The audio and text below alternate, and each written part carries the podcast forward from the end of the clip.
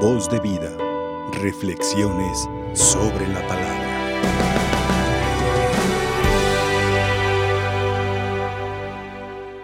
Es muy bueno tener siempre un guardadito para cualquier emergencia que se pueda presentar. Digo, uff, te da cierta tranquilidad el saber que ahí tienes un colchoncito que en caso de una enfermedad, de un imprevisto, hijo, no, no sabes qué pueda pasar, no andar al día, sino tener algo que nos infunda algo de seguridad, ¿no?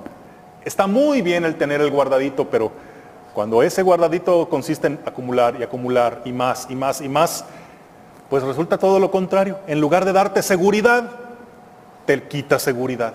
Te hace sentir preocupado de que todo eso que acumulas te lo quiten.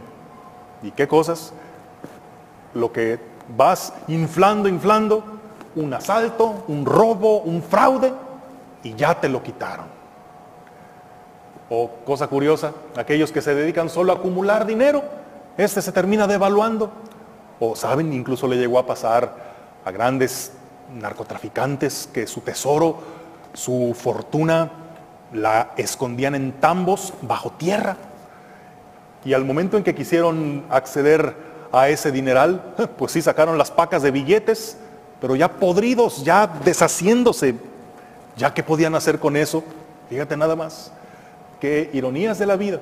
O bueno, acumulas y acumulas y acumulas para que llegues al final de tu vida a darte cuenta de que se te fue la vida, el tiempo, la salud en acumular, para que al final vayan a ser otros los que van a malgastar eso o que se van a pelear, a despilfarrar por lo que a ti te costó.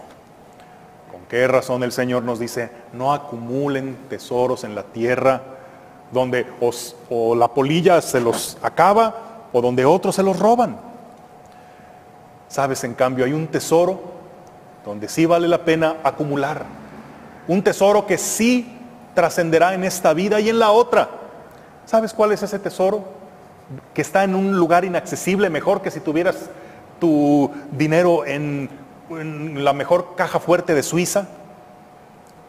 Los recuerdos, la memoria que queda siempre en el corazón. ¿A poco no hemos platicado alguna vez con alguna persona, sobre todo ya mayor, que le brillan sus ojos al platicarnos sus anécdotas, sus recuerdos, que poco se le hace el día para contarnos y volvernos a contar. Y de veras sus ojos le brillan porque aquí nos lo dice el Señor, los ojos son la luz del cuerpo o como también decimos son las ventanas del alma. Y cuando alguien abre el cofre de sus recuerdos, se deja ver alguien que ha luchado, que ha sufrido, esos ojos que han llorado y que por lo mismo dejan ver un corazón grande que se ha forjado en la lucha, que ha comprobado de tantos modos la fidelidad del Señor. Y esos recuerdos son nuestra verdadera riqueza, lo que en esta vida hemos sembrado y que ahora podemos ver sus frutos. Recuerdos gratos, por supuesto, aunque también puede haber recuerdos dolorosos que en cuanto nos vienen a la memoria, nos vuelven a lastimar, como que revivimos ese momento doloroso. Sin embargo, hasta los momentos más traumáticos y dolorosos, incluso el recuerdo de nuestros propios pecados, pueden convertirse en la pieza más valiosa de ese tesoro, siempre y cuando hayan sido asumidos en la misericordia de Cristo. Ejemplo de esto, San Pablo, de quien estamos leyendo en estos días la segunda carta a los Corintios. Pablo en sus cartas nos recuerda muchas veces cuando él persiguió a la iglesia. Creen que no le duele recordar eso, pero como quedó asumido en la misericordia de Dios, entonces eso es lo más luminoso de su pasado. Y las tribulaciones que padeció por Cristo, miren, él insiste, yo sí tendría mucho que presumir en cuanto a lo que sé, con quienes estudié, era un hombre de mundo, un hombre cosmopolita, un hombre con tantos logros, pero ¿qué es lo que él prefiere presumir? Mira, cinco veces me han dado los judíos los 39 azotes. Otras tres me han azotado con varas y en otras me han apedreado. He naufragado tres veces y me le he pasado día y noche perdido en el mar.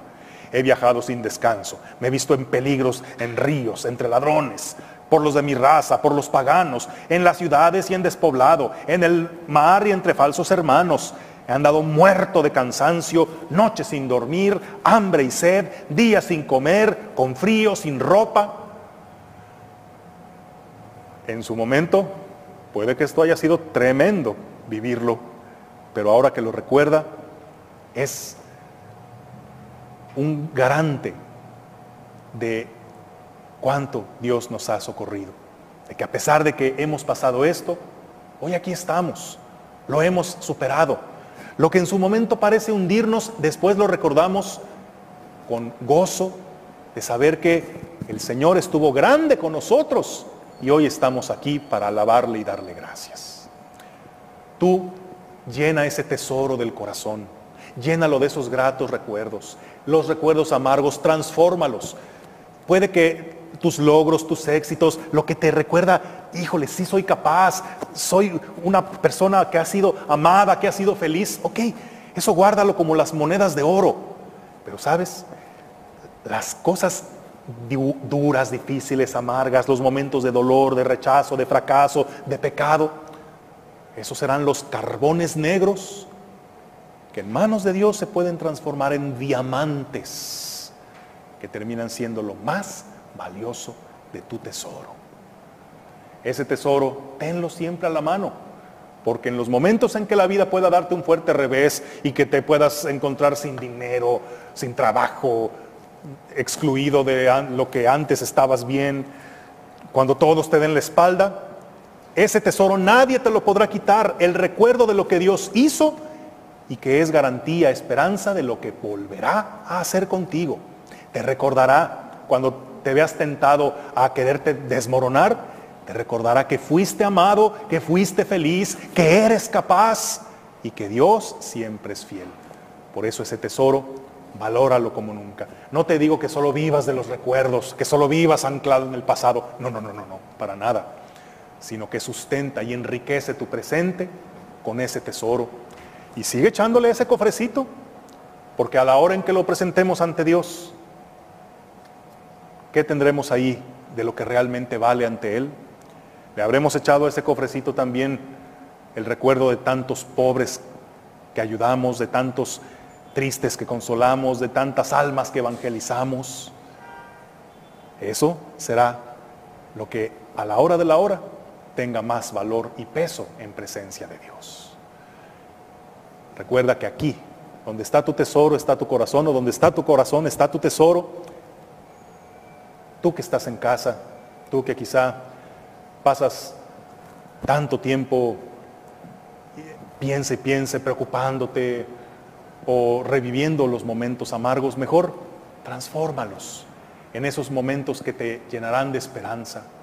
Transforma esas preocupaciones entregándolas al Señor y vuelve a vivir esos momentos bellos que sin duda los tienes, esos momentos que te volverán a hacer sentir vivo y te harán recapitular tu historia, concluyendo que el Señor es fiel y que todo, todo ha valido la pena.